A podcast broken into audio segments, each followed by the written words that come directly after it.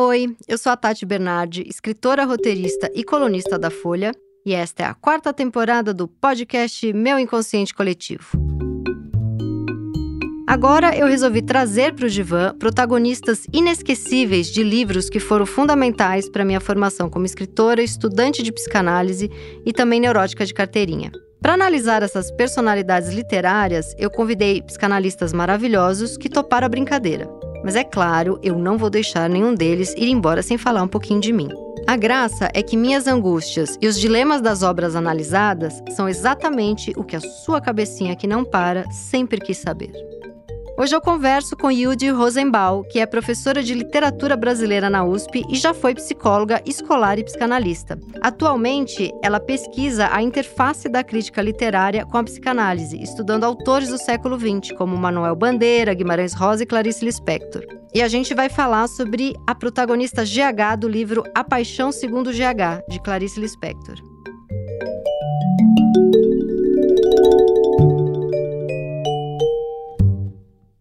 Hoje, a nossa protagonista no divã é a GH, do livro A Paixão Segundo GH, da Clarice Lispector. Livro que eu li com 20 e poucos anos e tinha ficado alucinada com o livro, tinha grifado ele inteiro, mas fui reler agora com 42 e fiquei 10 vezes mais alucinada. Eu acho que quanto mais madura a gente fica, mais a gente se prepara para ler Clarice. Não que não tenha uma importância ler com 20 anos, porque dá uma uma paixão pela literatura, uma coisa assim de. Você não entende aquilo 100%. Bom, você não entende Clarice 100% nunca, até porque ela insiste muito que nem ela sabe direito o que ela está escrevendo e por isso é tão lindo, né? Mas tem uma coisa de reler depois, que é muito o que eu senti relendo Machado também, até o Nelson Rodrigues, que você tá mais preparada para entender né, algumas coisas. E, de novo, foi uma porrada ler esse livro. E eu quero que a gente tenha uma conversa meio freestyle aqui. Eu não fiz roteiro nenhum, porque esse livro me deu muita vontade de, de fazer uma coisa meio caótica, anárquica, porque ele dá uma uma sensação de uma liberdade, assim, uma coisa de vai fluir, vai acontecer a nossa conversa. E a primeira pergunta que eu quero te fazer é: a Clarice, ela não lia psicanálise porque isso é socorro, porque ela é a psicanálise. Não tem uma frase dela que não seja ela inteira uma psicanálise, né? Ela não tinha conhecimento, ela não. Que, que, não qual que é a ligação dela? Pois é, então já temos muita, muitas coisas aí que você já trouxe, né? Olha, pelo que eu sei, né? A, a, a, Clarice era muito amiga de um psicanalista, aliás, não só de um. Né? Ela fez análise cinco vezes por semana com a Azulay no Rio de Janeiro. Mas, assim, pelo que me contam, né? Inclusive, alguém que fez, esteve no grupo com ela, porque teve uma fase que foi psicanálise em grupo que ela fez, né? É, a Clarice era, era muito intensa, como já sabemos, né? E muito, assim, ela não ficou muito tempo no grupo, ele colocou ela no grupo porque eu acho que na, na, na, terapia individual, na análise individual, ele sentia que não estava, a coisa não estava rendendo, não estava rendendo. Ela tinha muito sofrimento. Você imagina fazer grupo com a Clarice Lispector?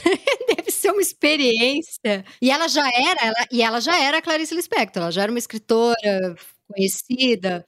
Já, já, acho que foi para depois dos anos 60, para começo 70, uma coisa assim. E ela não, não aguentou, disse que o grupo era muito, muito violento, era, aquela época assim que realmente né, as sessões eram assim, botar para quebrar, entendeu? Era assim, bem radical. E é, ela dizia depois que ela não simbolizava as coisas. Imagina, Clarice Lispector falando que não dava para fazer análise porque ela não simbolizava. Ela é a única que simbolizava, é que acho que ela não simbolizava com a limitação dos outros e ela achava que o que ela fazia não era simbolizar. Que loucura. É, exatamente. Eu acho que ela, ela entrava assim, daquele jeito dela, né? Absolutamente exposta também, né? Ela não tinha muitas cascas, né? Já que nós vamos falar da GH, né? Mas ela não tinha muitas costas. Exatamente. É. Agora, é, quanto ao que ela lia, não dá muito para saber. Eu acho que ela, uma vez ela disse que ela lia tudo muito misturado. Ela lia coisa folhetim, entendeu? É, revistinha, é, livro de quinta categoria, misturando com clássicos misturando com.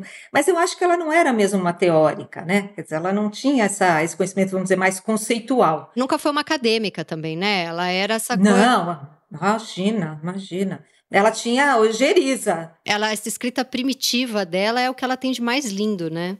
E é muito visceral. E tem uma coisa muito interessante, antes da gente entrar aqui na, na personagem, que esse estilo dela de escrever, eu até separei aqui um parágrafo que eu quero ler. Enfim, quebrara-se realmente o meu invólucro, e sem limite eu era. Por não ser, eu era. Até o fim daquilo que eu não era, eu era. O que não sou eu, eu sou. Tudo estará em mim se eu não for, pois eu é apenas um dos espasmos instantâneos do mundo. Minha vida não tem sentido apenas humano, é muito maior. É tão maior que em relação ao humano não tem sentido. Enfim, isso é lindo, é espetacular, mas esse jogo de palavras com eu, que sou, que sou eu, quanta gente já fez depois dela? E, e, se tornou aquele tipo de literatura que, assim, você fala, ai, não, já tem, a pessoa já tá no, no jogo de palavras do eu que sou, que enquanto sou eu, que não sou, que sou. E depois dela, qualquer pessoa que tentou fazer o jogo de palavras com o eu, é muito ruim, né? É, se tornou a, a, a, literatura que tenta copiar Clarice é por excelência a pior. Eu, eu, considero aquela. Não à toa virou essa coisa. Teve aquela. Não sei se ainda isso rola, né? Mas na, naquele momento dos blogs, teve aquela explosão, né? Que tudo era frase da Clarice. Clarice era uma grande blogueira uns 15 anos atrás, né? Então tinha um cansaço dessas falsas Clarices e de tanta Clarice usada em lugares que não eram próprios, não sei, teve um cansaço desse eu depois da Clarice. Você não sente um pouco isso? Não, totalmente. Acho que é das autoras mais plagiadas, né, na internet. Virou autoajuda, né? Ela foi apropriada assim de uma forma é, muito utilitária mesmo. Acho que muito longe do que ela tentava, né? Quer dizer, o processo dela era totalmente outro. E é esse final do livro que você leu, que é justamente, acho que as páginas finais, né? É, quando ela já passou por todo o processo, é, é, de uma autenticidade, né? Você sente que tem ali uma verdade tão profunda, tá longe de ser tique, né? Não é clichê, não é nada. Quer dizer, não é, é jogo de palavras. você não imagina ela, ah, vou fazer um jogo de palavras aqui com eu, eu sou, eu que sendo sou. Não, é, aquilo ali é ela. É, exatamente. Completamente. É uma alucinação misturada com ela abraçada de conchinha com o inconsciente. Sim. É um monte de coisa. Mas vamos voltar aqui para o começo do livro também para não ficar tão caótica a nossa conversa conversa, é que esse final realmente a gente volta para ele. A primeira coisa, ela abre o livro com uma frase que eu já, nossa senhora, já grifei aqui que eu queria. Eu começo a fazer coração no livro, de tão fã. ela abre falando: uma terceira perna que até então me impossibilitava de andar, mas que fazia de mim um tripé estável. Isso é muito bonito, né? E aí eu fiquei pensando, isso, quando ela encara a barata, porque ela tá lá a gente entende que ela é uma mulher rica, que dá jantares, que tem vestidos, que mora num apartamento gigante e que nesse apartamento tem lá o quartinho da empregada, empregada que ela demitiu e que ela pensa: bom, agora vou ter que limpar esse quarto, porque o quarto vai estar tá imundo. Ela imagina esse quarto imundo, né? E aí tem uma crítica, eu acho que ela faz uma crítica social é, a esse ambiente que ela vive, né? Dessas mulheres que, que tem o quartinho da empregada e que tratam a, a empregada como inferior, aí não à toa é onde ela encontra a barata. E eu fico pensando que é, é essa, esse momento em que ela e a barata são a mesma coisa, é também esse momento em que ela entende que não existe a, um subalterno, né? e que é um choque para, né, para além de todo o encontro que ela tem com o inconsciente dela, e a gente já vai falar isso, tem ali, não de uma forma é, militante, mas eu acho que tem uma crítica social dela também. E aí, quando ela entra nesse quarto, que ela imagina que vai estar tá todo entulhado e sujo, aquele quarto tá limpíssimo e claro. E, e é muito interessante, mas. E aí, quando ela diz é, uma terceira perna que até então me impossibilitava de andar, mas que fazia de mim um tripé estável, eu fico com vontade de perguntar o que, que ela perde exatamente ali ou o que, que ela ganha exatamente ali. Eu penso assim, ela, que ela vai, ela vai falando, né? Que ela perde o controle, que ela começa a ter medo de ficar louca, que ela se entrega à desorientação, que ela é desiludida, é, que ela perde a formação humana e que uma carne infinita é a visão dos loucos.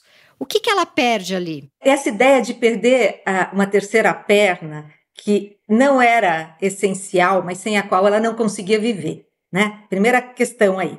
Do que se trata esse, essa muleta, né? Esse apoio, vamos dizer assim. É tanta coisa, quer dizer, são todas as, dizer, as coisas que talvez o Lacan diria o imaginário, né? Quer dizer, tudo isso que você, né, é, é você acrescenta para poder se, se apoiar né? E não cair no vazio, que é, na verdade, o que vai acontecer com ela. Então, são todos os apoios, né? Quer dizer, aquilo que você acredita, as suas ilusões, as suas crenças. É um verniz social, é tanta coisa, Isso, né? tudo, mais, mais concretão, né? Desde a coisa mais concreta até a coisa mais abstrata, as grandes abstrações, as teorias explicativas, não é? A sua profissão, o vestido dela. Isso. A ideia da, da posse, né? Quer dizer, ela tem a propriedade, mas quem se apossa desse espaço que, que ela tinha, né, como burguesa, né, que do alto, de, como você falou, né, apartamento de cobertura do Rio de Janeiro, etc, etc. Essa empregada é, é um, um confronto tão violento para ela, né, porque essa empregada entra naquele quarto, torna-se a dona daquele quarto, né, ela habita ali né? E esse quarto passa a ser estranho a ela. ela. A GH, quando entra ali, ela sente que ela é uma estrangeira lá dentro. Na verdade, ela vai entrar em contato com o seu estrangeiro. A gente vai poder falar isso depois. É. E ela fala muito. É, o quartinho da empregada é, limpo me mostrou que eu não sou dona da minha própria casa. Isso é muito bonito. Genial. Não, e, e, ela faz um desenho na, na parede, né? Parece até um desenho assim rupestre, né? Com carvão, uma coisa assim meio pré-histórica, assim. E é um desenho de duas figuras humanas e um cachorro, né? E ela, ela fala da identificação dela com o cachorro. Isso é muito engraçado. Ela fala, né? Esse cachorro, será que sou eu? Será que é para mim? Né? Olha com quem ela vai se identificar. Então, é isso que é muito. É, eu pensei exatamente do Freud falando: eu não sou senhor em minha casa. E ela começa o livro falando: eu não, eu não, eu não mando na minha casa. O quartinho que eu imaginei, no meu controle de tudo, que era um quarto que ia estar tá bagunçado e sujo, o fato dele estar tá limpo, claro, organizado. E é lindo, porque a empregada desenhava coisas, a empregada era uma artista. Quando é que ela podia imaginar? É genial. E ela fala tanto dessa volta, né, que ela perde a civilização e que o contato com esse quarto e com essa barata é um retorno a uma civilização primitiva. E aí a Clarice faz esses desenhos que parecem rupestres mesmo. Então, tá tudo interligado, assim, é muito bonito. E aparece muito a empregada doméstica nos livros da Clarice, né? Ela tem, esse, é, ela tem essa obsessão.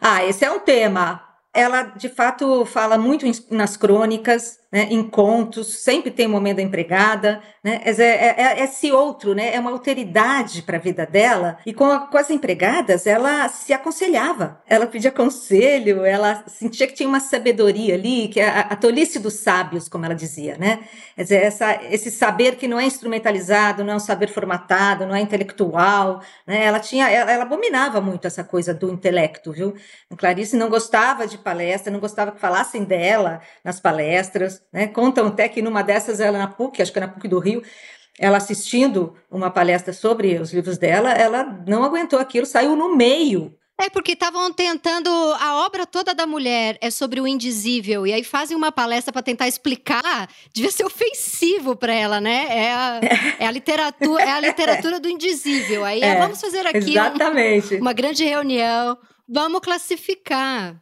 Vamos classificar, não dava, né? Mas você sabe que essa, quando eu falei dessa coisa das posses da propriedade, essa é uma ideia muito interessante. O Zé Miguel Wisnik tem um texto em que ele fala essa invasão né, é, que acontece na propriedade, dentro da própria propriedade, e a posse muito mais autêntica da Janair dentro desse quarto do que ela, GH, no alto do edifício, percebe? Quer dizer, teve ali um contraste muito grande, né? Entre o que, que é essa Janair que está lá dentro e é uma estranha dentro da intimidade, né? Quer dizer, é, é essa figura social, né, da, da empregada doméstica no Brasil, que a Clarice tinha culpa social enorme. Então, ela escreveu muito sobre as empregadas e sempre com um tom assim, é, ela era desarmada pela empregada. A empregada dizia, fazia, pensava, sentia alguma coisa que tirava né, a autora do seu lugar. É, e tinha sempre uma coisa de, da, da, empregada trazer uma, uma, uma coisa do pré-humano, né? Porque eu lembro de um conto da Clarice que, que a empregada fica louca e vem um, uma ambulância buscar e ela sai com camisa de força, né? Será que, será que isso aconteceu? Ou ela inventava tudo isso? Não, eu acho que muitas das crônicas, essa é uma crônica que chama a, a Mineira Calada, se não me engano, que é sobre a Ninha, é sobre a Ninha, essa, essa empregada que ela teve, e que de fato, essa Ninha, para você ter uma ideia, né, é, são várias crônicas que falam dela, dessa Ninha. Numa delas, é, ela fala que a Ninha queria ler as coisas da Clarice. Lembra? Ai, eu lembro que ela ficou, mas será, será que eu, será que... E ela dá um livro, mas ela tem dúvida, depois ela tem raiva de ter dúvida, né? É, na verdade ela não dá o livro dela, porque ela fala, não quero ambiente de literatura em casa. Então ela, ela desprestigia, né? No começo ela desprestigia esse outro de classe social e o que ela dá para a Aninha ler é um, é um livro policial que ela estava traduzindo, vamos dizer, uma literatura menor. Entende? Quer dizer, você vê ela. E quando a Aninha lê, a Aninha diz para ela assim: Ah, eu achei muito pueril. Maravilhoso, lembrei, lembrei. Ela usa essa palavra genial. E a Clarice fala: Nossa, mas ela falou essa palavra mesmo. Ela achou pueril. Ela falou: Eu gosto de coisas complicadas. Quer dizer, a Aninha dando uma lição entende? Saindo do estereótipo do preconceito, né? Quebrando essa, esse enquadramento que a intelectual, a, escritora, enfim, a artista tenta colocar a Aninha. Mas eu acho que são empregadas de fato que ela teve, várias empregadas. Teve a cozinheira também, né? A vidente, que era, era vidente, ficava, enfim, fazendo essas visões. Até que a irmã dela falou, a irmã da Clarice falou: é, cada um tem a, a cozinheira que merece. Né? Ela tinha uma cozinheira vidente. E é engraçado que, se ela fosse uma escritora viva hoje, escrevendo essas crônicas, ela estaria ali fronteiriça com o cancelamento, né? Falando, ah, a empregada aqui quis ler, eu não, não, não emprestei o livro que eu achei que era mais interessante. Né? Ela estaria ali, nossa, Clarice Perua, vamos tirar a coluna dela do jornal, campanhas nas ruas. Pois é, é ela foi enterrada no cemitério do Enfio, né? O Enfio colocou a Clarice também. Veja, naquela época. E, e eu, porque a Clarice, ela fala do social, não é do jeito militante. Ela não faz, não faz literatura, sabe, manifesto, né, literatura de causa. Ao contrário, né, ela fala por dentro, né, a ressonância das coisas. Ela fala do estranhamento dela, né? E isso é Exatamente. Isso dá alteridade para o outro, ou seja, ela tá vendo o outro como um humano maior do que ela, né? Então assim, é, eu Exatamente. eu sou inferior a, a essa sabedoria imensa que as pessoas nos seus apartamentos altos e coberturas não conseguem ver. Né? E tanto que ela fala assim: eu precisei nesse livro A Paixão Segundo GH, ela fala, eu precisei chegar muito alto para que a minha queda fosse de fato um fracasso. E ela começa o livro dizendo que ela está numa cobertura. Então é, ela chegou muito alto para quando ela entra naquele quartinho, a barata é a soberana, ela é uma pessoa que está ali com medo da morte, né? Ela fala, Jana, Janaíra e a Barata eram os verdadeiros habitantes daquele quarto, né? Ela fala isso, os verdadeiros, autênticos habitantes. Então é um confronto muito impressionante, né? Dessa dona de casa, vivendo uma vida toda arrumada, né? E ela, é engraçado que ela vai arrumar o quarto, mas quem se desorganiza, quem se desordena é ela. E ela vai falando do prazer em arrumar, né? Ai, que delícia, eu vou limpar cada cantinho, eu vou organizar tudo em linha reta. Você vê que ela tá ali toda para não entrar em contato com as angústias dela, com as confusões, ela tem essa, ela é um pouco obsessiva ali por tudo arrumado. E aí ela vai se desorganizando, o livro inteiro é uma angústia para no final ela falar o quanto ela adorou aquilo quanto aquilo trouxe a maior felicidade, né, e uma paixão. E é muito bonito porque assim, no começo do livro, ela fala que ela é uma ela foi desiludida por aquela cena em que ela encontra Barata e que ela perdeu a esperança. E no final do livro, ela fala que ganhou a confiança. Então ela começa falando que perdeu a esperança para depois falar que ganhou a confiança. E eu fiquei pensando como isso é bonito, porque a esperança é uma coisa no futuro. E a confiança é uma coisa no presente. E ela fala muito da dificuldade que ela tinha até então em estar no presente. Era tudo programado para o dia seguinte, para amanhã. O hoje, o agora era impossível para ela. E tem uma hora que ela fala: a barata é hoje. A barata é agora né? E eu fiquei pensando como, além de extremamente psicanalítico esse livro, ele tem um quê de budista, parece que ela tomou um, um ayahuasca, uma, né? Porque ela se funde com a natureza. Eu nunca tomei, mas eu escuto as pessoas que tomaram falando isso. Eu entendi tudo, eu entendi o que é anterior a mim, eu me fundi com as plantas, eu era árvore, eu era terra, eu era o fungo que vem há mil séculos antes de mim. É um pouco isso esse livro também, né? Eu acho que sim. Eu, eu acho que você falou de uma. Você descreveu uma coisa meio animista né? Que a, o animismo é isso, né? Quer dizer, você vê a alma em tudo e você faz parte de tudo. Você é tessitura da vida, está em tudo, todos os seres, coisas, bichos, plantas, tudo. Na Clarice é isso, né? A grande miragem é você se reencontrar, vamos dizer assim, com essa dimensão de um eu muito maior do que você e que ela nem diz que chama eu, ela fala: "Eu tenho minha vida, mas eu quero entrar na vida, a vida com V maiúsculo". A frase mais bonita do livro que eu grifei e falei: Meu Deus, essa mulher realmente é quando ela diz: Eu não estou à altura da vida, mas a minha vida está à altura da vida. Nossa, eu fico da vontade de chorar essa frase. É impressionante, é impressionante. E você vê como não é uma coisa. A gente associa muito a Clarice na coisa intimista, introspectiva. Não é isso. Ela fala: eu preciso sair de mim para entrar nessa vida exterior, na qual eu também pertenço, e, e, vamos dizer assim, dissolver as fronteiras todas. Mas você veja que essa é uma, é uma sensação, uma experiência, uma vivência limiar ali da loucura, né? Essa era a pergunta que eu ia te fazer agora. Quando ela começa a falar, eu perdi o medo do feio, eu perdi o medo do que é anterior a mim. Eu perdi a civilização. É, eu penso, ela tá. É uma personagem que tá ali, se não fronteiriça com a psicose, tá psicótica naquele momento. E é lindo como ela fala que ela retoma um pouco o controle da vida quando ela começa a suar. Eu acho isso tão bom. Que quando ela tá na secura da barata, aqui, né? Quando ela começa a suar, ela fala: Ah, lembrei, eu, eu, eu suo, eu sou uma pessoa. Eu existo, né? Isso é ela tá ali. E a Clarice tinha esse medo de ficar louca, será? Acho que tinha, né? Acho que tinha, acho que tinha sim, é, e acho que ela teve muito perto, assim, né? Eu acho que ela não não passou para outro lado, vamos dizer assim, porque ela tinha escrita. Ela falava: escrever é uma maldição, mas uma maldição que salva. Sim. Várias vezes ela dizia isso. Quer dizer, então a escrita, porque a escrita é bem ou mal, dá um contorno. Sim, né? ela organiza. Ela, ela é a, é, organiza, é aquela carne infinita que você corta os pedaços. Sim, sim. Né? Porque a carne infinita em que você não tem mais né, limite entre um eu e o outro, entre o eu e a vida, entre o eu e a natureza, entre o eu e o mundo, né, você está aprisionada nesse todo. Né? É uma prisão, na verdade. Por isso que eu penso que na questão da loucura, e esse livro acho que é dos mais assim impactantes nesse sentido, né? porque está sempre parece que vai chegar lá, né? Parece que vai descambar para isso, mas não, porque é uma passagem. Para mim, a loucura é quando você fixa. É a fixação, um determinado momento em que você se aprisiona ali. Seja numa visão esplendorosa, né? seja no terror, você está aprisionado. Aí você pode falar de um enlouquecimento. Mas no caso da, da GH, ela faz um trânsito, tudo é uma passagem. Tanto é que o livro começa com seis travessões, termina com seis travessões, né? Ela vem de uma coisa, né? Aí tem aquele momento que, vamos dizer, tem uma ruptura, porque é o momento que ela isola, do, do, resto, mas depois ela continua. Então, é, é, tem uma linha ali, né, de, de continuidade também. Eu, só, um, só um parênteses, eu tive um namorado que usava muito travessão no texto, e aí um dia eu falei para ele, isso daqui é uma forma de, de, de colocar pau duro nos textos? E ele achou. Ele, porque era um abuso, era um abuso de travessão que ninguém fazia. Tipo, oi, tudo bem, travessão, como é que você tá? Eu falei, mas o que, que é isso? É, tudo é falo, tudo é falo. Nas... E ele deu tanta risada e ele parou de colocar tanto travessão. Apenas um parênteses, nada a ver com Clarice, apenas porque eu preciso falar alguma besteira no meio da nossa conversa.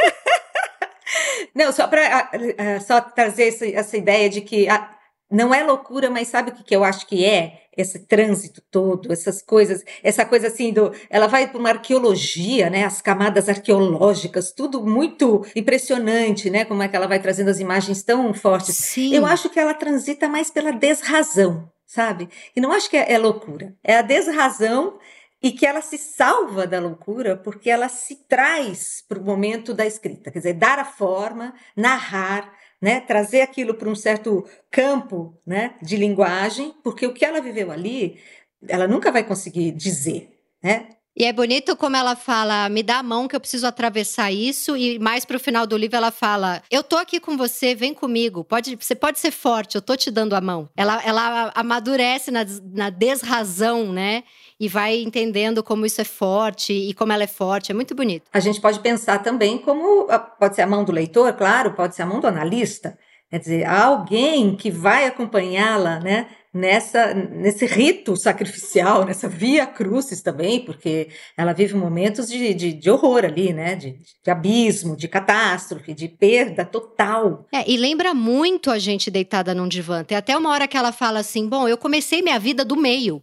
É a partir desse momento que eu, que eu posso iniciar, eu posso retomar o que foi o início da minha vida, né? Que é um pouco assim, eu pensei, é impressionante essa sensação, né? Porque a gente tem noção da vida O máximo que eu lembro é eu com 10 anos, alguma briga que eu tive com um primo, né? Agora, no divã, eu vou lembrar de alguma cena traumática dos meus quatro anos, mas isso nem tá, né? A gente meio que tem noção da vida, a gente tá no meio ali, a gente já tá vivendo há um tempo. E aí ela fala: com essa cena eu pude retomar algo do meu início. É muito uma, uma sessão de análise, né? Ela repete sempre a última. Ela começa os novos, não sei se são capítulos, mas ela começa sempre repetindo a última frase. Eu acho que isso tem a ver com esses travessões do começo, esses travessões do final, que é quase como ela, como ela, se ela dissesse: vamos aqui numa linha contínua e não vamos esquecer que uma coisa está intrincada na outra. Eu sou a árvore, eu sou a terra. Então ela repete a última frase sempre no começo de um de um, de um novo capítulo. Eu achei isso tão bonito. E é bonito. Isso aí é, tem uma técnica, é um procedimento medieval. Ela vai, a Clarice tinha umas coisas incríveis, né? Esse é um procedimento que chama leixa prem. Leixa quer dizer deixa. Prem é prende. Então você deixa a última frase e prende novamente. Era para os poemas medievais, tinham esse, essa dinâmica, sabe? Nossa, que lindo! E, e ela faz isso, mas assim, no contexto do livro, a gente sente que ela hesita em progredir, sem resgatar o que foi que se deu antes, né? Como se ela dissesse qualquer qualquer segundo aqui é precioso. Isso. Né? O, na, verdade, na verdade, o livro inteiro é um, sei lá, para uma pessoa sem a sensibilidade para ler esse livro, pode pensar, cara, ela tá repetindo a mesma coisa do começo ao fim, eu já entendi, ela tá, ela tá angustiada com essa barata. Não é? é são 200 páginas da mesma ladainha para uma pessoa sem, sem, sem, sensibilidade. É apenas um dos livros mais lindos que eu já li na vida. Mas ele é esse ensimesmamento da angústia, do tô louca, não tô louca, eu sou primitiva, eu era uma mulher numa cobertura que agora acha que precisa rastejar para encontrar alguma verdade sobre o que é humano. E ela começa a falar: eu quero a atualidade sem enfeitá-la sem enfeitá-la com um futuro que a redima, que é a coisa do o que sai da barata é o hoje, que é essa coisa do estar, né? E tem uma outra coisa que ela fala também, que ela fala que tem um cansaço do jogo da beleza. Ela fala, eu tava cansada do jogo da beleza, mas como ele era bom. Mas eu tava cansada, agora eu posso ser isso é quase como se ela dissesse: eu posso ser uma essência. Quase como se a barata fosse algo muito primitivo e evoluiu para tudo que a gente vê como enfeitado no mundo, né? Não tem uma coisa assim de. No, no mundo primitivo era tudo daquele jeito, mas. E ela, e, só que ela fala da barata, a barata tem cílios. A barata Ela vê é um... muito perto, né? Ela vê de perto. Ela mesmo. vê de perto, né? A barata é quase uma rainha, assim. Então é feia, mas ao mesmo tempo ela tá encantada pela barata. É, isso mesmo. É, mas você estava falando, né, essa coisa da, do primitivo, né? Eu acho que tem ali um contato dela com, esses, com esse arcaico de si mesma, quer dizer, eu pensei muito nas pulsões, né? Aquilo que ainda não tem representação nenhuma, é pura intensidade, é pura, né, pura força, sem sentido, sem direção sabe, sem, sem nada, quer dizer, é, é, tem um, é, é um depuramento aqui, né? Esse livro é a busca do depuramento máximo, da nudez absoluta, uhum. em que você não tenha nenhuma aparência que te engane, né, que te distorça. Isso que você falou, né, quer dizer, é, é, é o aqui e agora, é o momento que se dá sem, claro, a gente sempre põe esse momento em algum lugar, né? A gente refere ao passado, a gente quer que projete para o futuro. É difícil ficar nesse instante já, né? Aquela coisa do instante já clariciano, que é o livro Água Viva, é o instante já. É tão difícil porque você quer dar sentido, você quer colocar a palavra, né? Você precisa até justamente pelo risco da dissolução, de você se misturar com aquele é da coisa. Ela fala muito da coisa, né? E essa coisa vira uma espécie de lugar que não foi ainda formatado, não foi explicado, né? existe pura e simplesmente. É, e ela fala da linguagem, e, e aí eu fiquei pensando muito em tudo do Lacan, né? Que ela, ela fala, é, como eu poderia dizer sem que a palavra mentisse por mim, ela fala: a linguagem é tudo que eu tenho, mas como tenho muito mais à medida que não consigo usar a linguagem. É, isso é, isso é muito bonito, né? Exatamente. Você falou muito do Lacan aqui, porque na verdade tem uma, uma ideia de que há um encontro com o tal do real, né? Esse real que é o inapreensível e que não é o indizível, representável mesmo. Mas ela também, como a gente falou, a terceira perna é o imaginário, né? A experiência ali da barata é o real. É um real sem nome, né? Sim. Tanto que ela fala, ela chama de realidade. Não é possível que essa mulher não lê Lacan. Porque ela fala, a realidade é uma matéria-prima da qual eu tento dar conta com a linguagem. Isso. Né? O real para ela é o real do Lacan, não é o real é, do, é o real do Lacan. É o real do, é, é o real do Lacan. E eu acho que essa ideia, né, de que você vai se aproximar desse outro, porque é uma alteridade radical de espécie, né? Porque a Janaíra, vamos dizer assim, é uma alteridade social de classe social, mas precisou passar pela Janaí, são portas, né, portais, vamos dizer assim, passagens, né, é, e que ela vai continuando, depois que acaba o livro, eu acho que ela ainda continua, né, reverberando aquilo tudo, mas essa ideia, né, de que você vai em direção a, ao âmago, né, ao núcleo, mas ela chama de plasma, chama de nada, chama de neutro. E ela chama de núcleo também, uma hora ela fala, eu não sei se eu vou para o paraíso ou se eu vou para o inferno, mas eu sei que eu vou para o núcleo da vida, eu sei que uma hora é. E ela fala: o indizível só me poderá ser dado através do fracasso da minha linguagem. Meu Deus do céu, eu fiquei pensando muito no ato falho. Quantas vezes a gente não chega ali todo montadinho, né? Ainda mais eu que tenho um analista bonito, eu tenho um analista muito bonito, eu sou completamente apaixonada pelo meu analista. Então eu chego ali muito montadinha para parecer inteligente. De repente sai um ato falho, horroroso, assim. Que ele fala, tá aqui, aqui. Aí é naquele aqui que eu não controlei, né? Que é o fracasso da linguagem, que tem alguma glória. Porque aí eu Perfeito. esqueço de flertar com o analista e faço análise, né? Mas o fracasso, é, ela, é, esse livro, é, assim, reverte todos os sentidos mesmo, né? Quer dizer, perder é ganhar, fracasso é ganho, né? Fracasso é vitória. Por que, que é fracasso da linguagem? Porque justamente tudo que a palavra diz é, deixa de dizer todo o resto. Né? E muitas vezes ela fala: aquilo que eu deixei de dizer é muito mais importante do que aquilo que eu digo. Tudo que eu perdi é o que eu tenho, ela fala. Tudo que eu pude perder é o, é, é que de fato eu tenho. É de, né? Exatamente. E ela diz: perder tudo que se possa perder e ainda assim ser. Eu acho essa frase sensacional, né? Porque como é que você vai em direção ao ser se você não enfrentar justamente descascar as cascas da cebola, né? Quer dizer, descascar as cascas da barata, da cebola. E ela, tá para além da neurose, né? Porque tem uma outra frase que ela fala: só consigo me imaginar pensando e sentindo.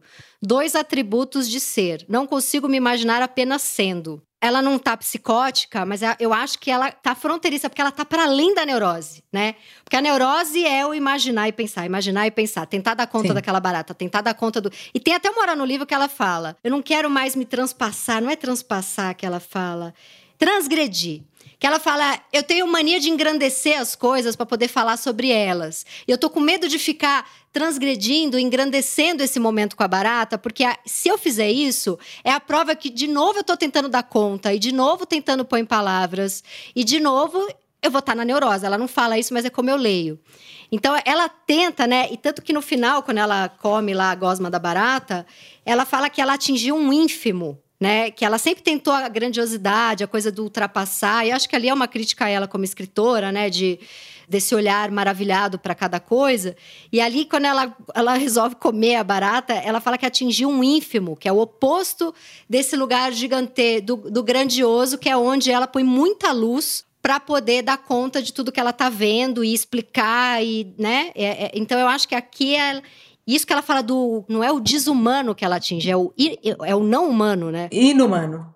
Ela diz que é a parte coisa da gente, esse inumano, que nós temos, né? Está, está em nós. Né? O que é isso? É, ela chegou ali muito perto do inconsciente dela, a gente pensa só em inconsciente. O que, que, que é isso? É, eu penso na, como eu te falei, eu penso mais na pulsão, sabe? A Sim. pulsão que é esse, é, é, é entre o somático e, e, o psíquico, né? Entre o corpo e a psique, não está nem de um lado nem do outro, mas é, é, é, uma, é uma intensidade. Por isso que ela diz, é, o que vi arrebenta a minha vida diária. Ela fala isso, né? Porque a vida diária, ela é contida, né? Ela a gente recalca, né? A gente formata, né? a gente dá, dá cor, dá valor, dá adjetivos. Ela quer a substância pura. Que é a gosma da barata. É, é, a gosma da barata, né? E que é aquilo que eu acho que condensa tudo que ela renegou dentro dela. Porque nós renegamos, né? Esse inumano nosso. Nossa, é, tem até essa frase aqui, eu vou virar louca das frases, desculpa, mas é porque realmente. mas é bom, é bom trazer. O que nela é exposto é o que em mim eu escondo. De meu lado a ser exposto, fiz o meu avesso ignorado. Eu nem sei se eu entendi essa frase, mas eu tô alucinada com ela.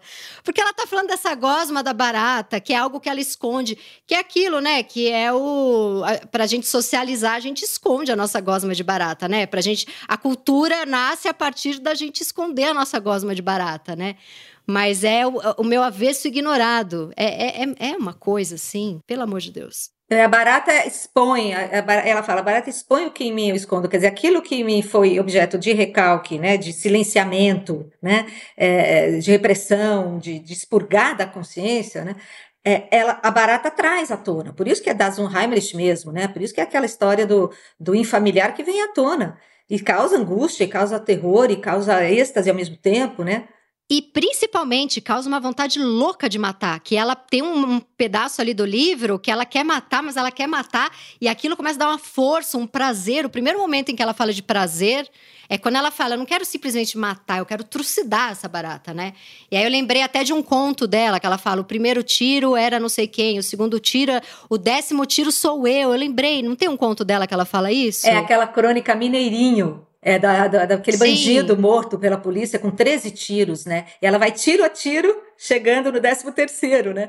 E ela fala, eu quero ser o outro, né? Porque eu sou o outro, né? No 13 terceiro tiro, ela se transforma em mineirinho, né? No 13 terceiro outro, ele sou eu, ele é todos nós, é uma coisa assim. É, essa ideia eu acho impressionante que você falou, da, desse, ela se vê, vamos dizer, sujeito de um gozo desconhecido até então para ela, o gozo de matar gozo de destruir. Quer dizer, então veja, todas as pulsões que a gente tende a, a, né, a driblar, né, a, a embelezar, né, falando na beleza, né, e, e dar um trato, vamos dizer, social, civilizado, né, é, a barata vem e arromba tudo isso. Né? Ela vem e desmonta esse sistema todo em que a GH vivia, que era um sistema seguro, era um sistema acomodado, era um sistema é, vamos dizer assim, não perigoso, que não ameaçava ela, né, naquilo que ela é no seu inumano, né, no seu âmago, no seu neutro, enfim, esse contato com algo que antecede a nossa forma humana.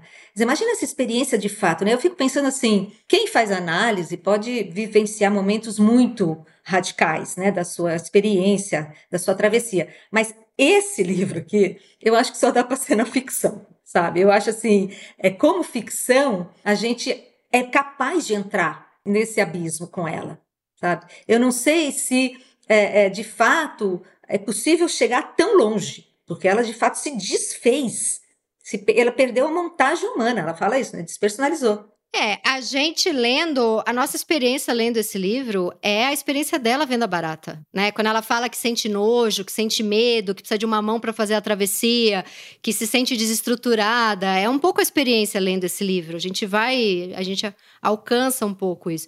E eu fico pensando no nome GH que tá ali, as letras estão só num, numa mala de couro. Eu não sei se isso tem. Eu pensei numa simbologia, assim, de uma coisa superficial, que a gente não sabe. São só as iniciais, e elas estão marcadas num couro. Né? Como isso tudo é oposto à verdade, à coisa mais intrínseca. Não sei, dá pra gente pensar algo por aí? Olha, esse GH é das coisas mais enigmáticas desse livro, porque ele dá margem a tanta coisa. Eu tendo a pensar um pouco na sua linha, assim. Já pensaram em gênero humano, mas é aquela coisa, quer dizer, gênero humano, de fato, ela, ela vai para o núcleo de uma matéria que é, vamos dizer, a matéria-prima do humano, certo? Antes mesmo de ser sujeito, porque sujeito né, já supõe todo um outro processo cultural. Mas esse GH, quer dizer, esse gênero humano maior, alegoriza um pouco a história. Eu acho que é, uma vez o próprio Zé Miguel falou que, que é uma letra árabe, né? Pode ser pensada como uma letra do árabe, que quer dizer nada, é o vazio. Hum, e ela fala tanto do nada. É, é uma possibilidade. Mas eu penso também nessa, nessa ideia das iniciais sem conteúdo, sabe? Iniciais com um nome. E marcadas ali num couro, que é uma bolsa meio de perua, que viaja muito enquanto aquela mulher fica presa num quartinho nos fundos. Isso. Eu fiquei pensando nessa, nesse quarto que essa mulher dormia ali, quase meio presa. E aí a mulher se, a mulher vai para a liberdade e na verdade quem fica presa é a perua ali. e essas iniciais ali marcadas num couro, que é uma coisa por fora, superficial, dura, né? E aí ela vai muito para dentro desse couro, assim. Foi, foi o que eu, conseguir uma superfície pensar. mesmo, a ideia da superfície, uma superfície, né? Uma superfície é, é. que ela vai desconstruir, né, na, na travessia dela. Né? O legal é que no começo, metade do livro a gente vê, pô, isso aí é uma experiência que eu posso ter também, eu posso me haver aí com os meus outros, né, as autoridades do mundo e tal. Mas a partir do momento em que chega a barata, acho que aí o livro dá uma inflexão que é, ela realmente vai deixar tudo para trás, né? Tudo que ela foi, tudo que ela armou, tudo que ela construiu com tanto esmero, né, para ser aquela pessoa, né, para os outros. Ela fala que ela era um eu entre aspas. Acho interessante essa expressão, né? É uma coisa entre aspas, é, é fake, é um fake news, sabe? Ela era uma pessoa que não era uma pessoa, de fato, né? Vivia sempre pelo olhar dos outros, né? Ela falava, o que me constitui são os olhares dos outros. Então, ela poder olhar para o núcleo vivo, infernal, né? Acho que no fundo é essa, esse terror do vivo, né? Eu penso nisso nesse livro. Mas para o final ela fala isso, né? É, é assustador estar tá vivo. Por, até porque ela compara isso com uma. Ela fala que tá vivo, eu não vou lembrar as palavras agora, mas o que ficou para mim é que assim, tá vivo é meio um monte de coisa sensível que somada tá dando meio certo. Mas podia estar tá dando muito errado. Então, se a gente parar para pensar, se a gente parar para pensar o quão louco é a gente estar tá vivo, o quão louco é ter vida e, e, e morre-se na maior facilidade. Por outro lado, ela fala que não existe a morte, né? Porque ela tá ali abraçada com a árvore, tomou a ayahuasca dela. Então, ao mesmo tempo, a gente fala. Ah, tá tudo vivo, ninguém morre, dá essa sensação. Tá tudo vivo, tá tudo vivo. E ao mesmo tempo não dá pra gente ficar no vivo. Porque se ficar no vivo, a gente pira. Essa questão, né? É uma passagem, por isso é, é, fugaz ao mesmo tempo, sabe? É transitório, é fugaz, porque você ficar no que no está vivo o tempo inteiro, isso é enlouquecedor. Por isso precisa de um, um invólucro, né? Precisa de um contorno, precisa estabelecer os limites para a gente habitar, pra ter uma alma diária. Ela fala muito dessa, é um termo dela. É preciso de uma alma diária. Você lembra daquele conto Amor, em que a Ana vê um cego mascando chiclete? Né? Que é um conto maravilhoso. Quando você fala do conto Amor, o que eu lembro é quando tem um cara que trata um porco como cachorro. Também chama o amor. Que acho que é ah, o mais é, lindo é, dela. É, tem esse também. Do Quati. É um Quati. Quati. É. Que ela fala, ela fala, o que um ser que ama não faz. O Quati se comporta como cachorro para ter o amor daquele homem. Esse foi um dos contos da Clarice que eu lembro que a gente leu na sua aula, que eu fiz como, vou contar aqui para os ouvintes, que eu fiz como ouvinte há 12 anos atrás, na, na Letras da USP, e que eu chorei a aula, eu chorava a sua aula inteira. Uau. Foram meses da minha, foram meses da minha vida. Eu falo isso para todo mundo. Foi, foi assim, o curso mais maravilhoso que eu já fiz. Eu chorava a aula inteira e voltava no carro chorando e chorava em casa. Eu falava, eu não sei o que fazer com a Yudi. É uma pessoa que eu realmente, assim, tá, tá, me levando a lugares que só a Barata levou a Clarice, porque eu, eu chorava a aula inteira. Mas eu acho que esse do Coati, que se comporta como cachorro, também chama o amor, se eu não me engano. Chama, chama o amor, sim. É isso mesmo, é Coati, o amor, Coati, não sei o quê, é são três palavras é, também. Mas qual que é o outro que você ia falar? Não, eu ia falar que na, quando a Ana vê o cego mascando chiclete e ela entra em transe, que é a mesma função que a barata tem para GH esse cego tem, cego mascando chiclete no ponto do bonde, e a Ana tá no, tá no bonde levando as compras para casa, mas assim, uma dona de casa, etc, etc, né? Aquela velha dona de casa da Clarice. Quando ela vê, e aí ela come, vai num transe, vai parar no, no, no, jardim botânico, e ela tem essa mesma sensação animista com a natureza, com as coisas, ela, ela tem a revelação, né, que a crítica chama de epifania, mas pode ser estado de graça, enfim, esses momentos né, de abertura, ela fala assim: o que o cego desencadeara caberia nos meus dias? Porque a questão toda é essa. Será que isso cabe? É caber. É, que é uma experiência estética, uma experiência plena, uma experiência budista, uma experiência radical, mas isso cabe. Por quanto tempo cabe, na verdade? Cabe porque existe, né? Mas a questão é por quanto tempo e como, né? No final, quando ela já tá ali, já comeu barata, já transou com a barata, já sei lá o que, que ela fez com a barata. Ela fala, quase. quase, é, ela fala, eu era grande como uma paisagem ao longe. As coisas que eu mais gosto da Clarice são as que eu não entendo. Essa frase saiu umas lagriminhas aqui dos meus olhos. Eu era grande como uma paisagem ao longe. Eu não sei explicar o que ela quer dizer com essa frase, mas colou em algum lugar em mim que eu falei: Nossa Senhora. É um saber que não se sabe, né? Mas que ele tá aí, né? E não entender é. O livro é inteiro eu, eu, eu tô tentando entender, eu tô angustiada, eu aqui dentro, eu lá fora, e de repente ela manda um, eu era grande como uma paisagem ao longe. Ela ela foi, né? Ela foi. O que ela mais queria, motivada pela barata e tal, pela, primeiro pela Janeíra e depois pela barata, o que ela mais queria era sair de si. Sabe, porque é, a experiência de estar em, em si o tempo todo é uma experiência aprisionante, né? Porque você não, não consegue sentir a partir da perspectiva do outro, né? Você não consegue perspectivar o teu olhar. Né? Veja, ela é olhada pela barata. Na Clarice tem muito disso, né? Eu olho e sou olhada de volta, sempre. Pelo ovo em cima da mesa da cozinha. Eu olho o ovo, o ovo me olha. Não entender na Clarice é muito mais vasto do que entender. Essa é a frase dela. Não entender é muito mais vasto. Então, você poder não entender é, é, é contatar de um outro jeito essa literatura, sabe? É conseguir conseguir fazer com que ela, ela ressoe em você, não pelo que já está racionalizado, entendido, né? É, enfim, é, ajuizado, julgado. Você entende por um outro por um outro canal. Eu acho que era o que ela queria. Você sabe que ela disse que uma aluna do, do colegial lia Paixão Segundo GH como livro de cabeceira e sentia que entendia por esse outro canal o livro inteiro e leu não sei quantas mil vezes. E ela diz: um professor de literatura do Colégio Dom Pedro, lá, segundo, né, do Rio de Janeiro, falou para Clarice: Clarice, eu não sei o que você está falando aqui, mas era um outro não entender. Eu fico lendo, lendo, lendo, eu não entendo nada.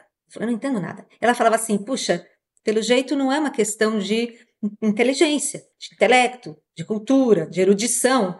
É para fazer contato, ela fala. A minha literatura é uma literatura de fazer contato. Então, aquela adolescente que, em princípio, não teria os recursos críticos, etc., para poder entender esse entendimento sempre na linha, vamos dizer, mais cognitiva, né? Ela tinha um, um, vamos dizer, uma espécie de transferência ali com o livro em que não precisava ser explicado. E é bonito você falar, eu entendo, eu, eu gosto mais daquilo que eu não entendo. É uma abertura é, eu, essa frase me fez chorar. Eu falei que eu não sei nem o que, eu não sei porquê, mas essa frase realmente me fez chorar. Eu era como uma paisagem ao longe. Mas não é a vida maior que ela está querendo falar aí? É, e ela saiu, ela saiu de certa forma daquele, daquilo que ela achava que era o eu dela ali, né? E ela se tornou maior, ela virou uma paisagem, algo que ela pode, eu não sei, eu não sei, eu sei que me fez chorar. E é muito lindo quando ela fala que no final, essa história toda, essa travessia toda, se lá no começo fez ela perder a esperança, no final faz ela ter confiança. E ela fala que ela tem confiança porque ela entende que o mundo não dependia mais dela. E isso é lindo porque perder o controle é uma das piores experiências da vida. Mas quando a gente entende que o mundo não depende da gente e que. É um alívio, né? é um alívio. Que bom que eu não tenho controle. Que bom. Então aquilo que é uma grande dor é libertador, na verdade. Eu acho que é isso que ela fala no final. Né? Acho que é, esse é o final. Puxa vida, você sair da, dessa, desse cultivo da esperança. Esse é um livro meio herege, né? Ela fala de muitos preceitos bíblicos, cristãos, tudo pelo avesso, né? É tudo ao contrário, ela vai desmontando assim as crenças de um jeito perigoso mesmo, né? Mas você veja, é, é, esperar é sempre projetar alguma coisa que ainda não se deu, né? E que então um dia vai acontecer. Quer dizer, sempre está fora do seu hoje, né? Como a gente estava falando. Então, sair da esperança, ela fala transcender é ficar no que é e não transgredir o que é. É ficar, né? Aguentar a força do que é vivo, aguentar a expansão do sujeito, sair do narcisismo, literalmente, né? Trata-se disso, que eu acho que é muito do que a gente vai numa análise, né? Quer dizer, você é, perceber que é, nem tudo gira em torno de você, você não é o centro das coisas, né? Você é, narcisicamente, você olha o outro como um pedaço seu, como uma continuidade sua. E eu fiquei o livro todo pensando que essa experiência dela de quase loucura é uma experiência para mim que me lembra muito momentos em que eu me senti muito solitária. É, eu agora recentemente no final do ano, eu passei por uma experiência de solidão. Eu tenho uma filha de quatro anos que eu nunca tinha ficado um dia longe dela. E eu me separei recentemente e o meu ex-marido levou a minha filha para ficar uma semana com ele no Rio de Janeiro. Então, essa criança que eu nunca me separei nem um dia, de repente eu fico sete longe. E a separação era recente, então também eu estava há nove anos com esse companheiro que de repente eu me vejo há meses sem. E isso foi exatamente entre Natal e Réveillon que não tinha amigos na cidade e todos os meus trabalhos estavam de férias. E eu estava brigada com a minha mãe. Então, assim, eu passei dias que eu falei, o que é isso? Era de uma solidão que eu falei, eu, eu não sei se eu vou enlouquecer, se eu vou entrar. Eu, eu sei que eu fiquei uns dois dias sem tomar banho, só para dar aqui um, um spoiler da porquice. E aí eu fiquei esse, esse livro inteiro pensando nessa experiência de solidão, porque Os outros, eles distraem a gente. A gente não tem que entrar em contato com a gosma da barata. Né? Ter um filho é essa beleza que ela fala, né? De, de tudo que é lindo e que de repente ela toca o feio. O feio é isso que eu sou sem amor, sem a maternidade, sem família, sem trabalho. Eu fui tirando tudo e fiquei com a gosma da barata aqui. Eu fiquei o livro falando, ela não vai falar da solidão? E aí no final do livro ela fala: solidão é ter apenas o destino humano. E solidão é não precisar. Não precisar deixa um homem muito só, todo só. A precisar não isola a pessoa, a coisa precisa da coisa. Basta ver o pinto andando para ver que seu destino será aquilo que a carência fizer dele. Isso é bonito? Seu destino é juntar-se como gotas de mercúrio a outras gotas de mercúrio, mesmo que, como cada gota de mercúrio, ele tenha em si próprio uma existência completa e redonda. Aí vem a parte que, de novo, eu chorei. Eu chorei 80 vezes nesse livro. Ela fala: Ah, meu amor, não tenhas medo da carência, ela é o nosso destino maior.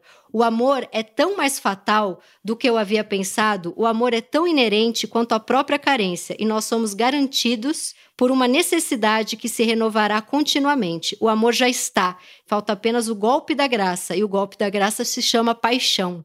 Meu Deus! Que lindo! O amor já está lá, né? A gente vai para sempre estar. Tá querendo caminhar para isso, né? É que às vezes tem o golpe da, da, da, paixão. E o livro chama A Paixão Segundo GH. Ela está ensinando a gente sobre isso, né? Muito, muito. Mas para isso, como ela falou no começo do livro lá, né, para os leitores, é preciso atravessar o oposto do que você gostaria de encontrar. Você, já quer, você quer a coisa já pronta, você não quer conquista, né, mas a, o trajeto implica em você tirar todas as suas coberturas sabe, a sua, né, as cortinas, os véus, etc., roupas, né? Ela busca nudez total. E eu acho que a experiência que você falou de solidão, eu dou um nome ainda mais radical. Porque solidão, a gente pode viver a solidão sem se desmontar e perder-se a si mesmo. Mas o desamparo é mais radical. Eu acho que esse livro, para mim, toca muito nessa questão.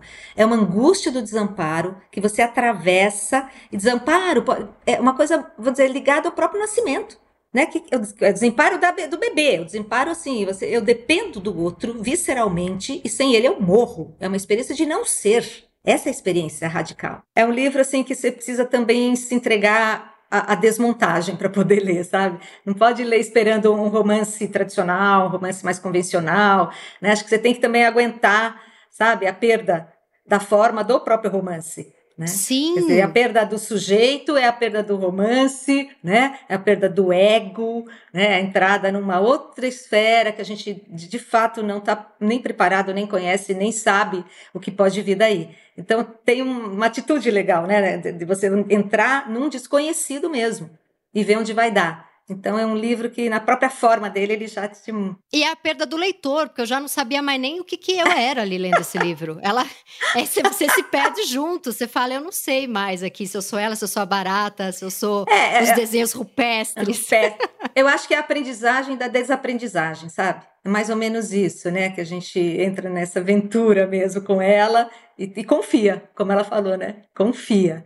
E aí tem uma frase que eu queria encerrar, uma frase dela que eu queria usar para encerrar, que é outra também que eu fiquei emocionada.